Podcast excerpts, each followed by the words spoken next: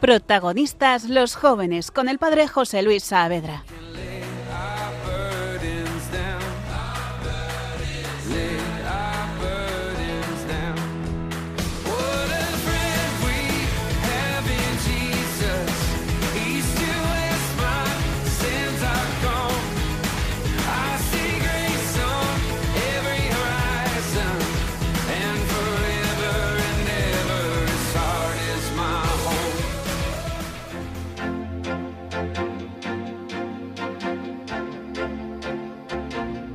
Protagonistas los jóvenes o todo o nada.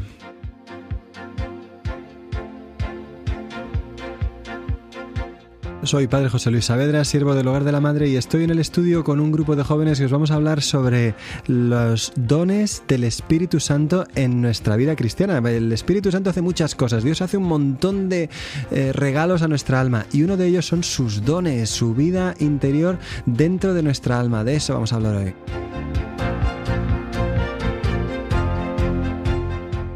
Están conmigo en el estudio Javi Sánchez. Muy buenas, Javier. Hola, buenas a todos. Emilio Fra. Hola. Gunther Rauer. Hola. Y Jacobo de Mesa. Hola, ¿qué tal? Anthony Jaramillo va a montar el programa y bueno, pues nos preparamos para un tema interesante, muy bonito, que esperamos que nos ayude, que nos sirva y que nos anime a llegar hacia la santidad.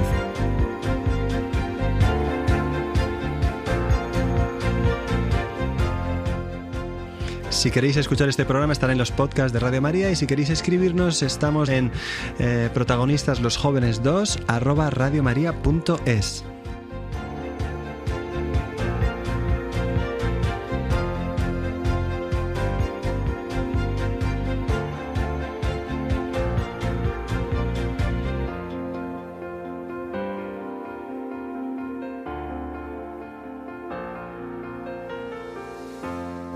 Bien, pues comenzamos. ¿Sobre qué va este tema de los dones del Espíritu Santo? Bueno, pues muy sencillo. La gracia de Dios parecería que puede ser suficiente para llevarnos a la santidad, que es bastante con que la gracia de Dios actúe. Tenemos la gracia santificante, Dios viviendo en nosotros. Tenemos además las gracias actuales, que es que la vida divina en nosotros como eh, nos, nos empuja, nos sostiene, nos fortalece. Pues todavía hay más. Y es que esas gracias que fluyen en el alma eh, se quedan con nosotros formando virtudes y formando dones. De las virtudes hablamos en el último programa, ¿verdad? Que significa que Dios nos da hábitos para hacer las cosas buenas. Igual que podemos hacer hábitos malos, que son los vicios, de repetir mucho la pereza, pues al final uno es un perezoso y un vago. Pues de repetir los actos buenos en nosotros se, se crea una facilidad para el bien. Bueno, pues esas virtudes todavía no son todo. Hay algo más y es los dones del Espíritu Santo. ¿Cuál es la diferencia entre virtudes y dones? Pues muy sencillo. Las virtudes es esos hábitos al modo humano en el cual yo, por ejemplo, para perdonar, yo quiero perdonar y como soy virtuoso, como quiero ser santo, pues busco razones, pacifico mi corazón para ir perdonando a aquel que me ha hecho daño. Pero hay otra cosa que son los dones del Espíritu Santo y cuando a ti te han hecho daño, te han golpeado, te han humillado, por una inspiración del Espíritu Santo, directamente puedes llegar a, a decir, pobrecito él que me ha hecho daño Dices, ¿es posible? Pobrecito él porque en realidad se está haciendo daño él a sí mismo. Porque el que obra mal se daña así. Y el que sufre la injusticia, a quien se parece es a Jesucristo. Si tú sufres el mal, pero claro, llegar a dar ese salto de, de no tener que padecer con nuestras eh, emociones, nuestras razones, andar buscando soluciones, que sería el camino virtuoso, el camino, mm, digamos, lento de nuestro trabajo interior, pues escuchar al Espíritu Santo y actuar según Él, pues es vivir según los dones del Espíritu Santo. Muy bien, pues yo os haría una pregunta, chicos, aquí que estáis conmigo en el estudio. Eh, ¿Creéis que los dones son necesarios para la santidad o basta con las gracias, basta con las virtudes? Eh, son necesarios. ¿Por qué dirías que son necesarios los dones? Porque con las virtudes ya uno puede ser muy bueno, ¿no?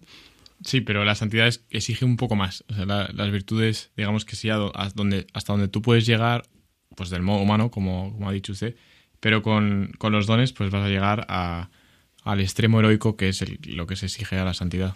Muy bien. No solamente es que llegues al extremo heroico, que con las virtudes podemos llegar, pero es que hay momentos en la vida del cristiano en las que necesitas actuar rápido, en las que necesitas esa prontitud, alegría, claridad que no tienen las virtudes. Las virtudes es siempre un proceso trabajoso para nuestra razón y nuestra voluntad, en la cual se va venciendo a sí mismo a través de reunir razones. ¿Por qué perdono? Pues porque Cristo perdonó, porque en realidad no es para tanto, por mil cosas, ¿no? Pero los dones son necesarios en ciertas ocasiones porque si no uno como tarda tanto que no llega a poder cumplir ciertas obras. Simplemente es que leyendo sobre esto me ha, me ha resultado muy llamativo que para recibir los dones primero tiene que haber, bueno, el Señor lo puede hacer con cualquier alma, ¿no? Pero que normalmente el modo habitual es que haya un trabajo previo de virtudes humanas. O sea, que el Señor concede sus dones, pero cuando hay un trabajo también por nuestra parte para poder acoger eso. Sí, no, es lo que llamaríamos una disposición receptiva. En nosotros tiene que haber una preparación. No es que Dios santifica vagos. Como yo voy a misa, ¡pum! Ya tengo todos los dones de Dios y actúo de una manera sobrenatural. Sino que Dios santifica a aquellos que se quieren santificar. Dios que te creó sin ti no te salvará sin ti.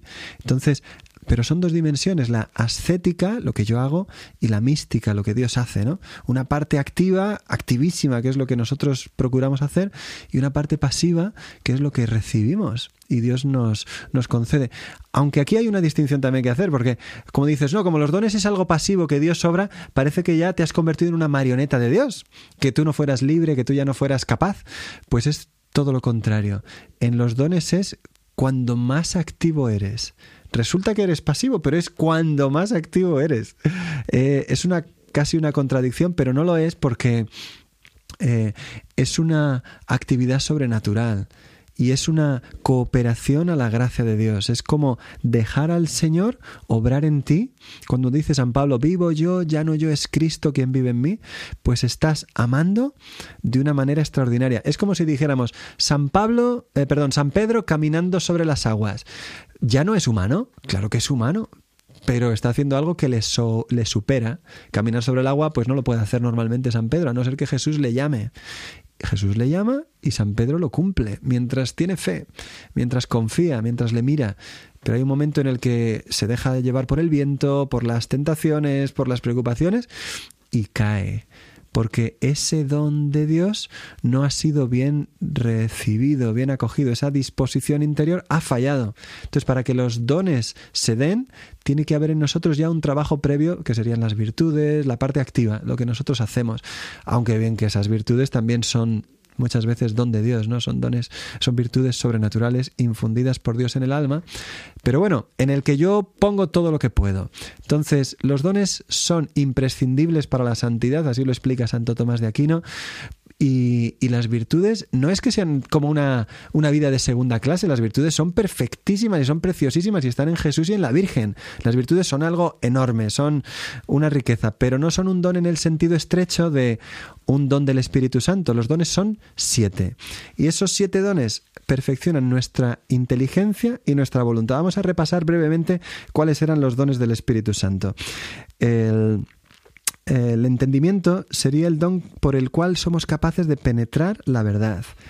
La sabiduría es el don por el cual juzgamos de las cosas divinas. La ciencia sería juzgar de las cosas creadas. Y el consejo es el don por el cual nos regimos en la conducta práctica a ese modo divino, ¿no? Como rápidamente, intuitivamente. Y luego los dones que afectan a la voluntad son la piedad, que ordena las cosas respecto a Dios y los padres, la fortaleza contra el temor a los peligros y el don de temor de Dios contra el desorden de la concupiscencia. Es decir, para que las cosas no nos seduzcan y nos lleven por delante, pues hace falta ese don de temor, de decir, yo cuido de la vida divina en mí. Y eso es, puede ser también un don, puede ser una virtud, pero puede ser también un don del Espíritu Santo actuado a ese modo divino, como en esa nueva manera de obrar. Y una bomba que me he encontrado para, para el capítulo de hoy, que es una frase de León XIII, donde dice que en el cielo las virtudes no estarán. Por lo menos las, de las virtudes teologales, como hemos dicho en el capítulo anterior, no habrá fe y esperanza. Pero la caridad sí. Pues fíjate, los dones estarán en el cielo en nosotros y dice León XIII, de una manera más perfecta en el reino celestial. O sea, los vas a tener y los vas a tener de manera más plena. Es como si dijeras, es la auténtica vida del cielo. Entonces, que los tengamos ya en esta tierra es anticipar el cielo. Vivir ya de esa manera intuitiva, secundando las inspiraciones del Espíritu Santo, es anticipar la manera de vivir que tendremos en el cielo, la manera en la que viven los santos. O sea que hay una gran diferencia entre los santos y nosotros, ¿verdad? Aquí andamos con tantos trabajos y allí es lo normal como intuir el bien y conseguirlo. Entonces hay que aspirar al cielo y bueno, pues hay muchos santos que lo han vivido ya en esta tierra. Es algo impresionante, ¿verdad? Bueno, pues esto nos puede servir como introducción de lo que es el tema de los dones del Espíritu Santo en nuestra vida. Y a partir de ahí, pues vamos a intentar ir a las distintas secciones de este programa que como siempre comenzamos con Javier por lo que nos dice la Biblia.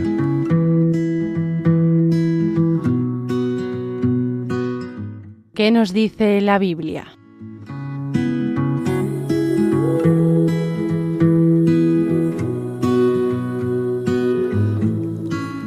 Javier. Pues nos habla la Biblia sobre los dones. Pues sí, de hecho, en, el libro de Isaías, en el capítulo 2, en, perdón, capítulo 11, eh, ya aparecen mencionados estos dones y dice, reposará sobre él, hablando del Mesías, que dice que en él se darán de forma plena todos estos dones, el espíritu de Yahvé, espíritu de sabiduría e inteligencia, espíritu de consejo y fortaleza, espíritu de ciencia y de temor de Dios. Y encima, eh, también decimos que todos estos dones, como usted ya ha comentado, padre, están relacionados cada uno de ellos con una de las virtudes que hemos visto en capítulos anteriores. El don de sabiduría tiene que ver con la virtud de la caridad, los dones de ciencia y entendimiento tienen que ver con la virtud de la fe, el don de temor de Dios tiene que ver con la esperanza, y luego respecto a las virtudes morales, pues el don de consejo tiene que ver con la virtud de prudencia, el don de piedad tiene que ver con la virtud de justicia, el don de fortaleza con la virtud del mismo nombre, y el don de temor de Dios con la virtud de la templanza. Y luego también vemos que en el capítulo de San Juan, en el capítulo 20, em, dice, recibid el Espíritu Santo. Entonces, un poco la pregunta que surge aquí es, pues, ¿cómo, cómo podemos hacer esto, no? ¿Cómo podemos conseguirlo o cómo podemos disponerlo a recibirlo? Entonces, lo primero, lo más importante respecto a este tema es decir que los dones no es una cuestión que se consiga activamente, es decir, que es un regalo de Dios eh, no se consiguen, no se adquieren, digamos, de una forma activa por nosotros, sino que podemos suplicarlos y pedirlos. Esto lo vemos, pues, por ejemplo, en el capítulo 11 del, del, Evangelio de San Juan, cuando dice, vuestro Padre dará el Espíritu Santo a los que se lo pida. Es decir, em, somos nosotros quienes podemos pedirlo, pero en cualquier caso es un, es un regalo que Dios, que Dios nos hace. También tenemos, como dice el salmista, em, oh Dios, cree en mí un corazón puro, renóvame por dentro con espíritu firme. ¿Qué más podemos saber? Pues em, también habla de los deseos de, santidad, es decir, para que Dios eh, regale a sus fieles estos, estos dones, pues hace falta un, deseo sincero, confiado, para, alcanzar la santidad. Es, es necesaria una esperanza, em, una confianza, una fe para poder abrirse a recibir estos dones. De hecho, eh, en el capítulo 6 del Evangelio según San Mateo, Jesús le reprocha a sus discípulos ninguna falta de virtud, lo único que le reprocha es que son hombres de poca fe, es decir, que les falta confianza. También, em, pues es muy importante para, para recibir los dones del Espíritu Santo una devoción a la Virgen María, que es el mejor ejemplo que tenemos, em, concibió por obra y gracia del Espíritu Santo, y también una devoción a la cruz. Es decir, no es posible recibir estos dones sin un camino de abnegación como dice en el Evangelio, eh, pues la puerta estrecha y el camino angosto es lo que nos abre a los dones, al contrario que eh, pues el camino ancho, ¿no? El camino ancho lleva a la perdición. También eh, pues es necesario un alejamiento del pecado, una renuncia, este desapego que nos permita pues abrirnos, disponernos a recibir estos dones del Espíritu Santo.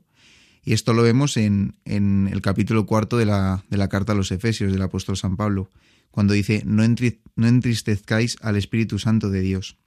Es decir, para que el Espíritu Santo ejerza en el alma estos dones, es necesario este desapego. Si no, no podrá darse este, este ejercicio del Espíritu Santo de un modo profundo y habitual en el alma. Entonces le entristecemos cuando no nos abrimos a Él. Exacto, cuando no, cuando no hacemos un acto de renuncia eh, constante ¿no? en todos los actos de nuestra vida, de alejamiento del pecado, no estamos disponiendo nuestra alma a recibir estos dones del Espíritu Santo. Ahí se ve las ansias del amor de Dios por nosotros, ¿verdad? Cómo nos busca y tiene sed de veras del amor de sus criaturas. Hay, hay quien piensa, ¿verdad? Que Dios nos ha creado y ahí os quedáis pero en realidad en la Sagrada Escritura aparece tantas veces como Él su alegría es estar con los hijos de los hombres, asombroso. Sí, de hecho, en el, en el Benedictus dice, por la entrañable misericordia de nuestro Dios nos visitará el sol que nace de lo alto, ¿no? Es decir, que a Dios también se le atribuyen estos sentimientos como, pues, es decir, que realmente se enternece por nosotros. También tenemos, eh, bueno, es, es, importante también para el, el, recibir estos dones el crecimiento de las virtudes. Como hemos dicho antes, no, es un, no son dones que se reciban eh, necesariamente por algo que hagamos nosotros, sino que es una gracia de Dios, un regalo que nos hace, pero sí que es necesario que, practiquemos las virtudes. ¿Por qué? Pues porque nos predisponen, predisponen nuestra alma, ponen, ponen, digamos, la disposición en nuestro, en nuestro interior para recibirlos, y esto sí que es importante. Y ya por último, pues una fidelidad a las gracias, es decir, es necesario ser dócil, eh, es necesario que nos dejemos mover por el Espíritu Santo, que como dice el apóstol San Juan en, en el capítulo 3 de su Evangelio, em, como el viento, el Espíritu Santo sopla donde quiere. Estupendo. Pues hay una canción que habla sobre este movimiento interior del Espíritu Santo en nosotros que he conocido hace poquito. Se titula ¿Quién mueve e inspira? Justo sobre lo que estamos hablando, cómo el Espíritu Santo, si lo recibimos bien, nos transforma y hace que el mundo entero se transforme a través de nosotros porque Él nos mueve y nos inspira. Vamos a escucharla.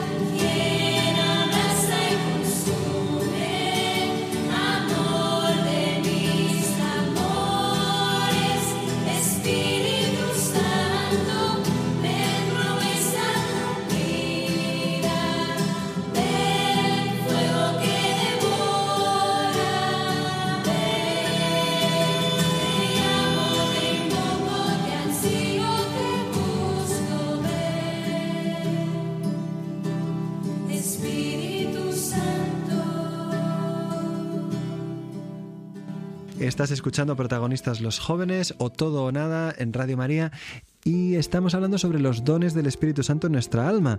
Y ahora vamos a hablar sobre qué es lo que dicen los santos sobre esta cuestión. ¿Qué dicen los santos?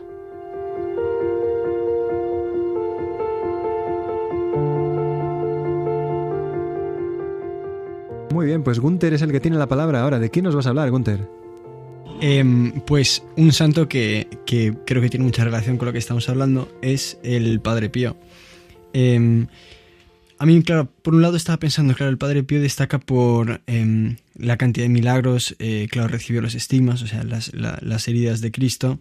Además es un santo reciente, porque dices, los estigmas los recibió mm. San Francisco de Asís en el siglo XIII, pero es que el Padre Pío los ha recibido en el siglo XX. Y tenemos fotos hay fotografías de eso de toda su vida, porque los tuvo durante 50 años. Incluso hay análisis médicos sobre esos estigmas, ¿verdad? Mm.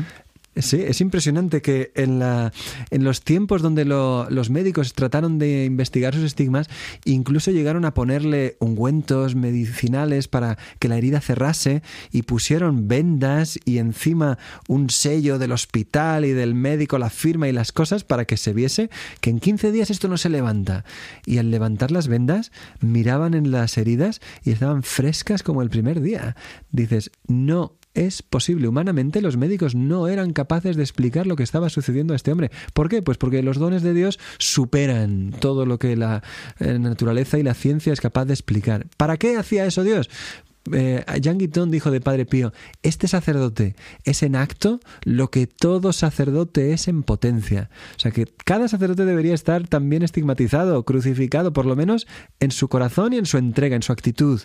Es verdad que luego no tendrá heridas, no le costará caminar, pero, pero es real, es real. Y el Padre Pío murió en los años 60, o sea, es que es un santo reciente. Sí, entonces, claro, como yo creo que nos podríamos detener en cada uno de esos momentos de verdad asombrosos, milagrosos de llamar a gente de de, la fila que no se había eh, confesado, eh, momentos en el que él le almas, eh, cura y se cura, incluso tuvo la bilocación, es decir, que se hallaba en el mismo momento, pues no solo donde él, o sea, donde él estaba en ese momento, sino en otro lugar y conocía a sus hijas espirituales de hace mucho tiempo antes. Entonces, claro, a mí me llevaba a pensar, por un lado, además, si quisiera abordar todo eso, sería, sería imposible.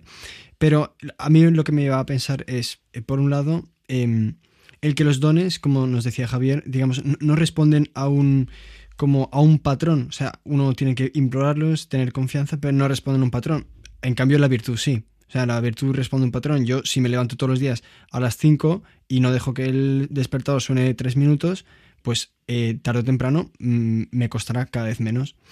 Eh, entonces los dones no, hay que implorarlos. Lo que sí que es particular y en lo que me parece que el Padre Pío, al margen de todos esos dones que recibe, que es un ejemplo para nosotros, es que estaba esa disposición y sobre todo las mociones del Espíritu Santo. O sea, que el Espíritu Santo también en nuestra alma pues a veces pone ciertos deseos o ciertos movimientos y lo que distingue a un santo de, de un no santo es que es dócil a esas emociones, porque claro, no tiene que ponerse un momento en la cabeza del Padre Pío y decir, el Señor me está llamando a que yo salga del confesionario, haga el ridículo o lo que sea, llame a una persona o, eh, en fin, cosas que pasan, que le grita, que dice, pues qué vergüenza pasaré y sin embargo, pues él es dócil a, esa gracia. Y a veces los santos hacen cosas que dejan perplejos a todo el mundo o incluso que resultan escandalosas. En el, eh, sí, yo recuerdo una anécdota sobre una confesión que él tuvo que es impresionante. Llegó un señor de Estados Unidos,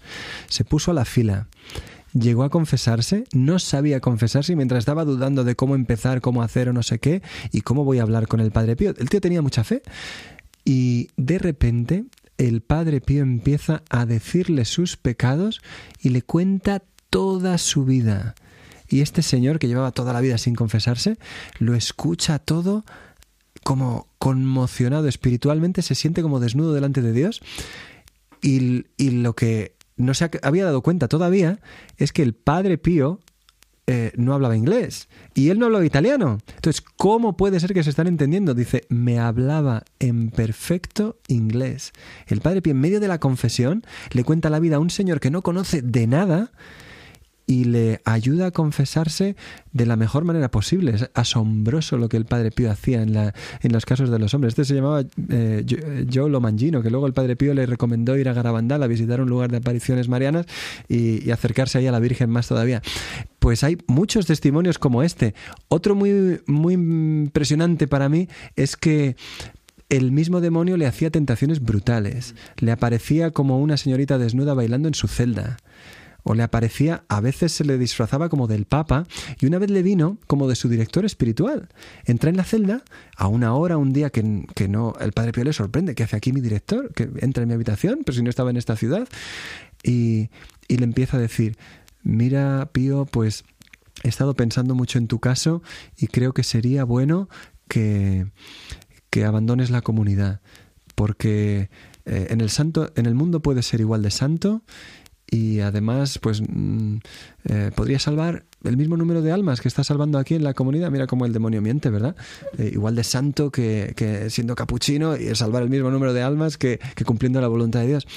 El padre Pío se queda perplejo porque, claro, estaba con muchos sufrimientos, muchas eh, contradicciones, pero me lo dice mi director espiritual. Entonces duda y de repente le mira al director y le dice, Padre, usted sabe que yo siempre he deseado cumplir la voluntad de Dios en todo, pero para estar seguro de que queremos lo mismo, ¿podría repetir conmigo las palabras Viva Jesús?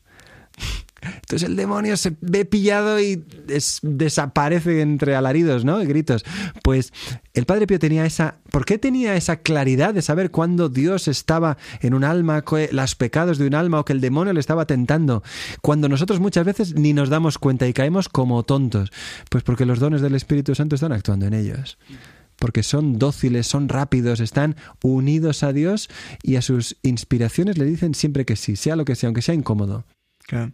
Claro, ahí, ahí es donde, donde, donde yo quería llegar, que, que claro, todas esas cosas requieren un, un esfuerzo. Él ya de, de, muy pequeño se cuenta como él pasaba largo rato eh, rezando y, y, todo eso. Y el Señor, evidentemente, pues también escoge a las personas a las que quiere regalar determinados dones y milagros sin que eso necesariamente siempre suponga que una persona es, es eh, más santa. O sea, que decir que el grado de, de milagro no siempre va unido a, a, la santidad, que hay personas que no obran nunca milagros y pueden ser eh, grandes santos. Muy bien, entonces nos queda claro que en la vida de Padre Pío y en la de todos los santos, la verdad, hay una docilidad, al Espíritu Santo que les permite hacer muchas más cosas y que les lleva mucho más lejos y hacer muchísimos más bienes, con muy poquitas actuaciones, con muy poquitas eh, mm, eh, actos humanos. Pero es que Dios no necesita de cosas humanas, sino que actúa a través de nosotros cuando le somos dóciles.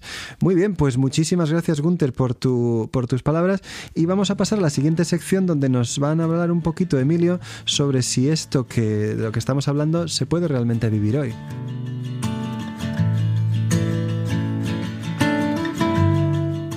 ¿Se puede vivir esto?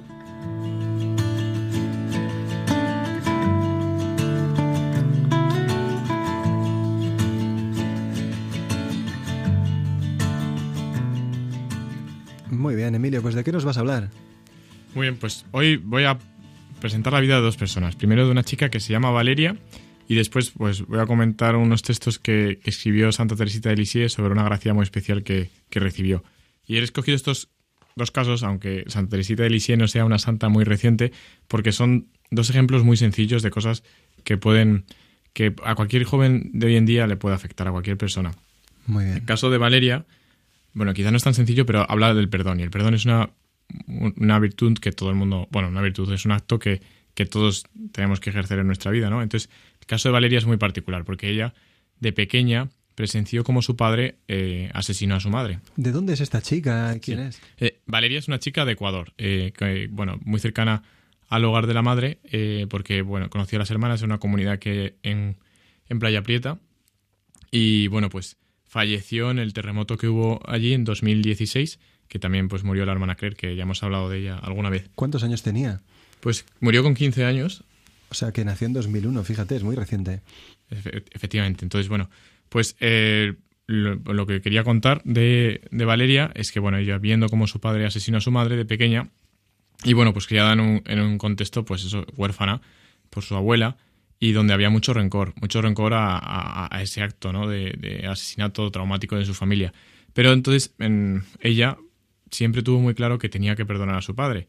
Entonces esto yo creo que no se puede explicar simplemente como un acto de la voluntad de querer perdonar, sino que realmente recibió un don del Señor para perdonar. Y no solo eso, sino que además, de alguna forma, los que la han conocido dan testimonio de que es una chica, era una chica muy especial, que pues con una sensibilidad muy grande hacia las cosas de Dios. O sea, no solo es que perdonase a su padre eh, el asesinato de su madre, sino que además como que estaba en total sintonía con Dios, ¿no? Un alma muy sensible y muy, muy cercana a todo lo religioso. De hecho, ella desde muy pequeña pues tenía un gran deseo de ser santa.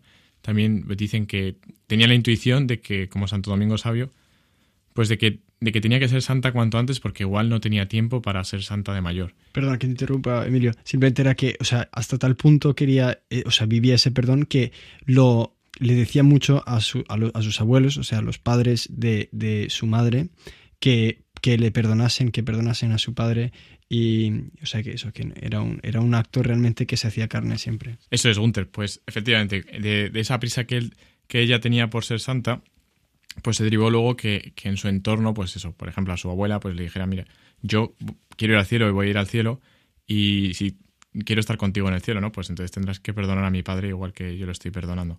Y, y de hecho, bueno, pues luego cuando murió, pues sus compañeros en el colegio, todos lo han recordado con muchísimo cariño y, bueno, pues incluso pues hay gente que ya empieza como a tenerle devoción, ¿no? Pues por la vida que llevó.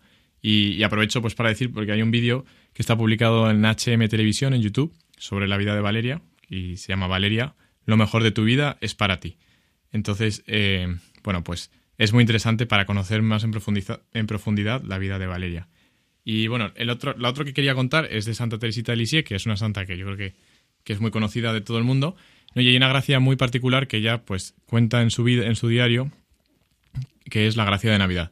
Que entonces en 1886 eh, ella pues se describe hasta ese momento como una niña pues muy sensible a todo, con, había perdido a su madre y o sea, ya tenía 12 años en el momento del que nos vas a hablar, aunque después murió con 24 como Carmelita Descalza y es doctora de la Iglesia, una gran figura de la historia de todos los tiempos. Pero con 12 años ya tenía cosas extraordinarias. Bueno, ella en realidad define su vida como en tres etapas. La primera hasta que muere su madre, que es muy feliz. Después de que muere su madre hasta este momento en el que ella pues sufre muchísimo, porque cualquier cosa le hacía llorar. Y entonces ella dice que era un obstáculo para su vida espiritual porque no, pues no crecía, ¿no? Y entonces un año en Navidad, pues bueno, tuvo un problema que su padre hizo un comentario sobre, sobre los regalos y bueno, pues ella le dolió muchísimo, ¿no? Y entonces su hermana le dijo, no, no, no bajes ahora a ver los regalos porque vas a sufrir muchísimo. Es que ella era excesivamente sensible porque el padre cuando volvió de la misa lo único que dijo fue, ah, menos mal que este es el último año que lo hacemos, ¿verdad? Eso es, padre, no, no me atrevía yo a decirlo por nuestros oyentes. bueno, entonces, eh, eh, efectivamente, ¿no? Pues ella hizo como un acto, dijo no, y bajó. Y entonces ella dice que eso fue una gracia lo, voy a, lo voy a leer de ella misma porque es que lo, expresa muy bien, ¿no? Era necesario que Dios obrase un pequeño milagro para hacerme crecer en un momento y este milagro lo realizó el día inolvidable de Navidad. Y luego, más adelante, también dice que eh, comenzó una carrera de gigante. Y por último, también hace una comparación muy interesante que dice, em, la obra que yo no había conseguido realizar en diez años, Jesús la consumó en un instante, contentándose con mi buena voluntad, que por cierto nunca me había faltado. Yo podía decirle como sus apóstoles, Señor, he estado pescando toda la noche sin coger nada. Más misericordioso todavía conmigo que con sus discípulos, Jesús cogió la red, la echó y la sacó llena de peces. Esto supone un ejemplo de cómo la, virtud, pues en este caso, pues para luchar contra esa excesiva sensibilidad, que ella dice, lleva 10 años intentando luchar contra eso, en un momento, en un instante, el Señor le concedió esa gracia, ¿no? Un don. Que, que a partir de ahí, pues ella dice, no, comencé una, una carrera de gigante. También dice, de victoria en victoria, que no conoció nunca más una derrota. Estupendo, sí. Hay unas frases preciosas en los recuerdos que tiene con su hermana. Pasaban en el mirador de la casa, que era como una guardilla que había arriba con una cristalera. Hablaban sobre el cielo y sobre las vidas de los santos, los ángeles, las cosas de Dios. Dice que no debería ser muy distinto a las conversaciones entre Santa Mónica y su hijo San Agustín cuando hablaban en hostia tiberina de, del cielo. Como eran conscientes de que Dios hacía en ellas mm, regalos de paz, de alegría, de vida sobrenatural, que nos tienen que animar, porque esto no es solamente para los santos, ¿verdad? Como de aquellos tiempos, sino que Dios quiere en las vidas y en los corazones nuestros poner esa paz que no puede dar las cosas del mundo. Jesús lo dice, la paz os dejo, mi paz os doy, no como la da el mundo. Pero tiene que ser de nuestra parte todo ese esfuerzo para que el Señor esté realmente en el primer lugar de nuestro corazón. Muy bien, muchísimas gracias Emilio. Entonces, después de esto, vamos a escuchar una canción que se titula En medio de la noche. Y es que en la vida espiritual a veces estamos en la oscuridad, pero ahí viene Dios a ayudarnos.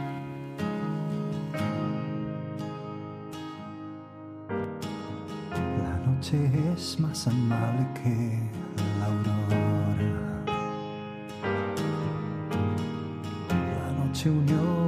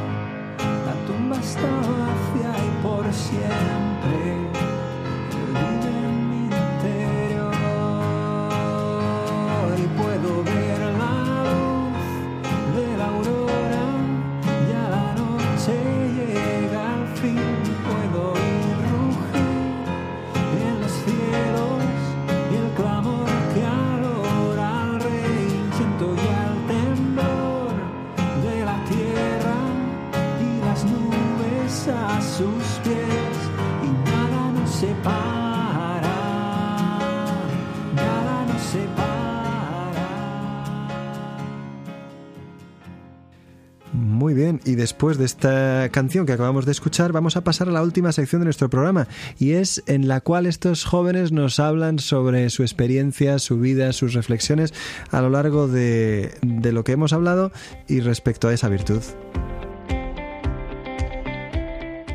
¿Qué decís vosotros?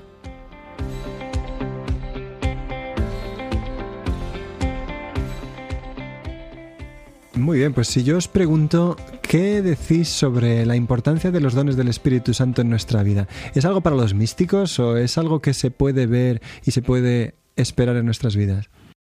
No, yo creo que es algo bastante accesible para, para todos, porque como lo hemos hablado aquí, eh, se podría plantear como algo bastante fácil, porque al revés, como hemos dicho, las virtudes es un largo trabajo eh, de muchos, mucho tiempo, mucho, muchas ascesis, pero los dones del Espíritu Santo, pues al revés, como que no hay que hacer nada. Bueno, eh, hemos explicado ya que es, hay que predisponerse y, prepararse un poco, pero yo diría que, que esa preparación es, es fácil porque es, bueno, fácil y difícil, porque, eh, pero se puede resumir en, en como acallar tu voluntad, yo creo, eh, en, en que- querer no hacer lo que te apetece y querer solo hacer la voluntad de Dios.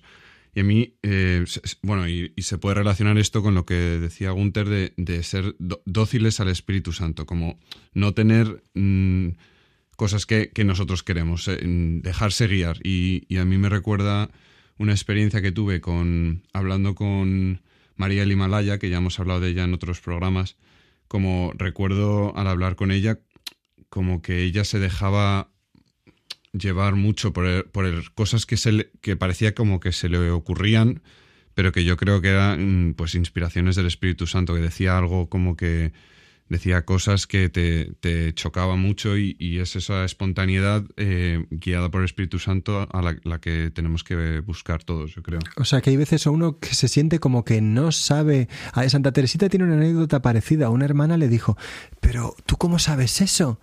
Y Santa Teresita le responde, pues no lo sé.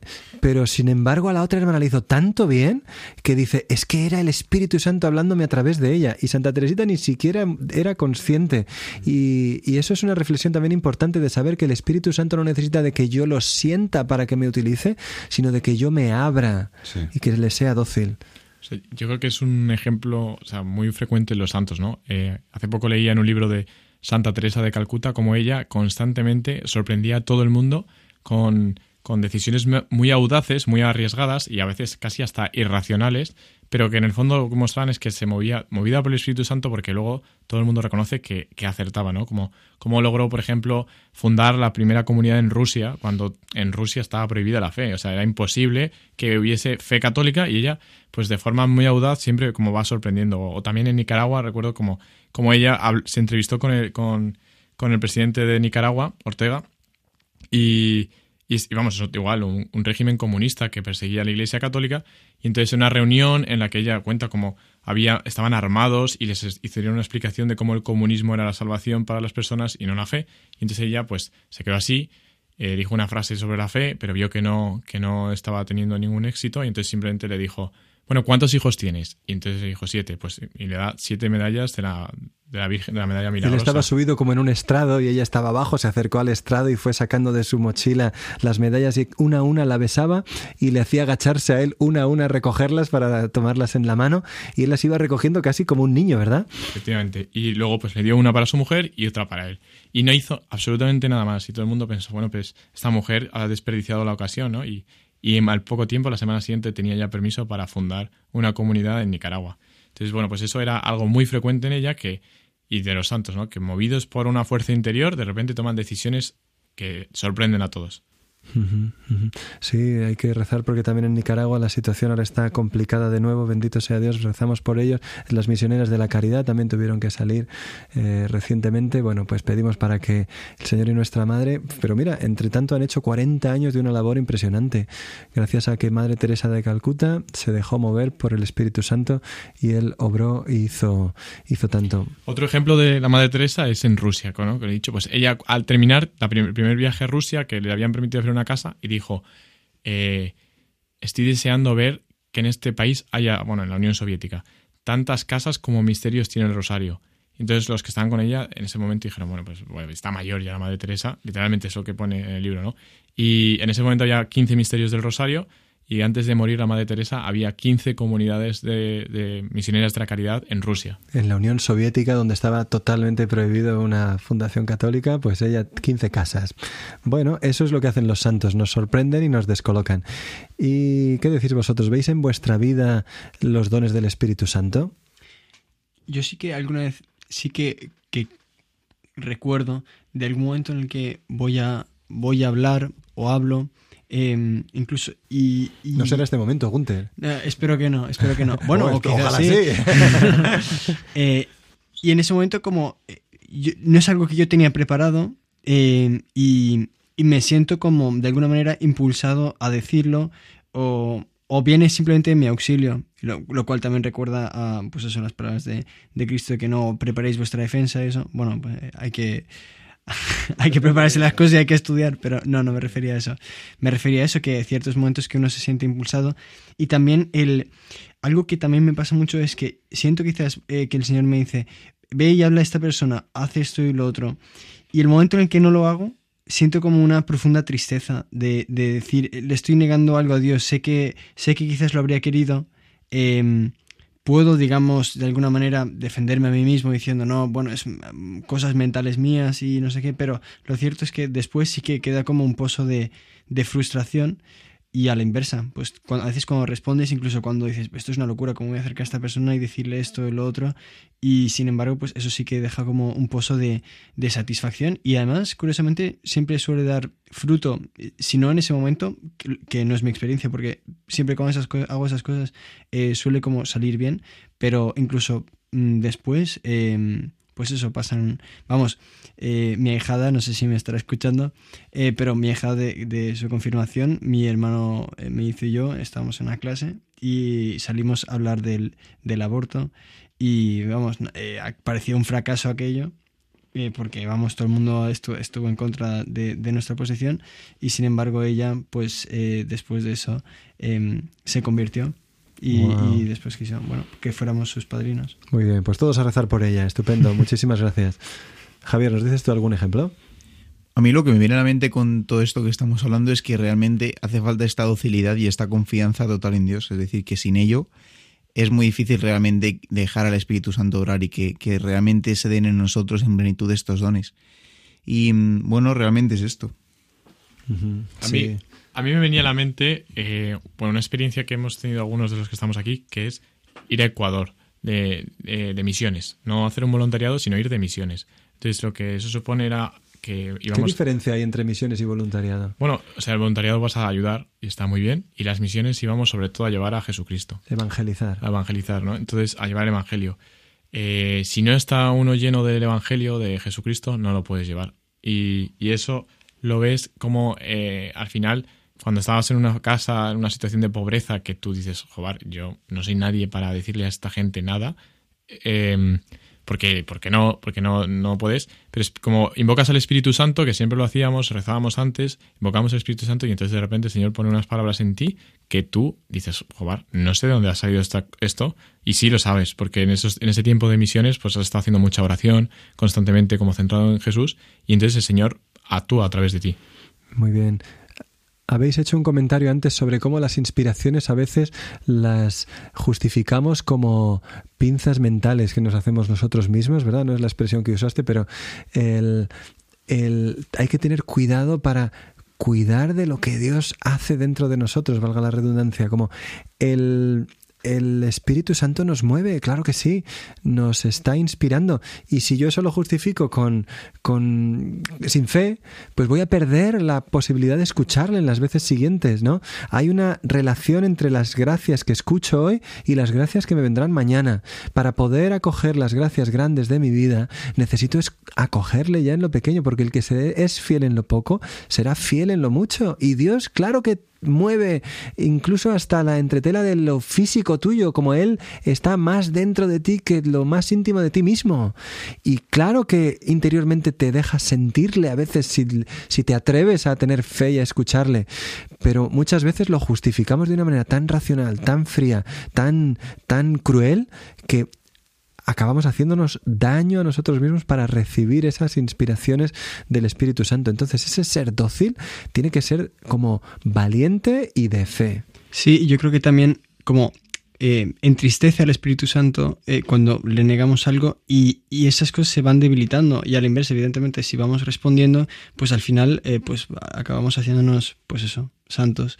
El, el, el, que, el que el Espíritu Santo, yo me lo imagino así, a veces que me vienen esas cosas como que él quería hacer una obra y, no ha podido y como que se retira un poco, pues eso, como herido.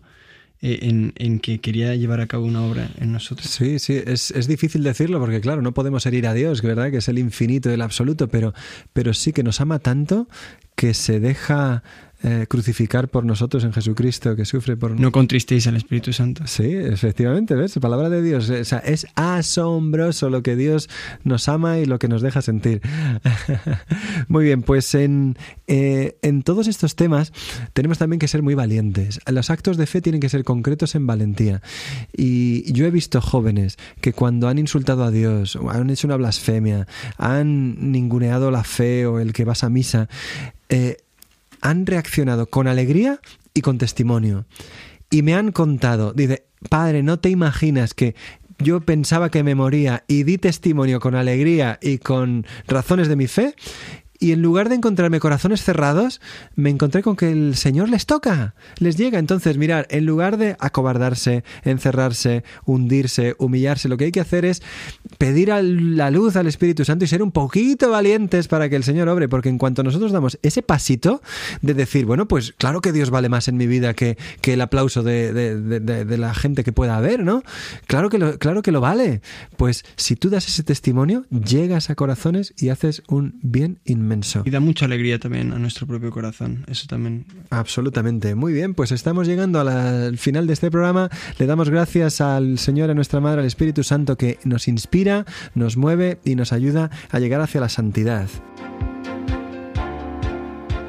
Os hemos hablado sobre los dones del Espíritu Santo, los siete dones a través de la Sagrada Escritura, en la vida de Valeria, de Santa Teresita de Lisieux, Madre Teresa de Calcuta, la experiencia que nosotros hemos compartido en nuestra vida y lo que Dios está queriendo regalarnos cada día.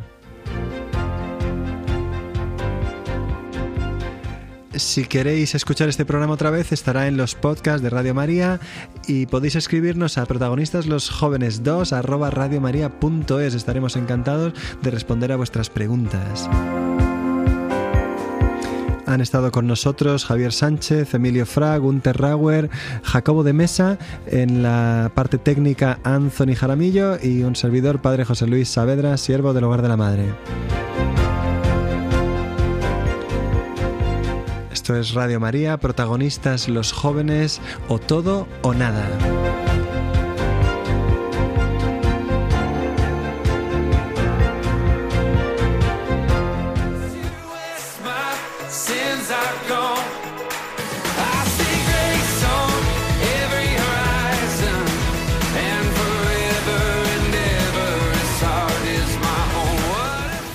Así concluye Protagonistas los jóvenes, hoy con el padre José Luis Saavedra.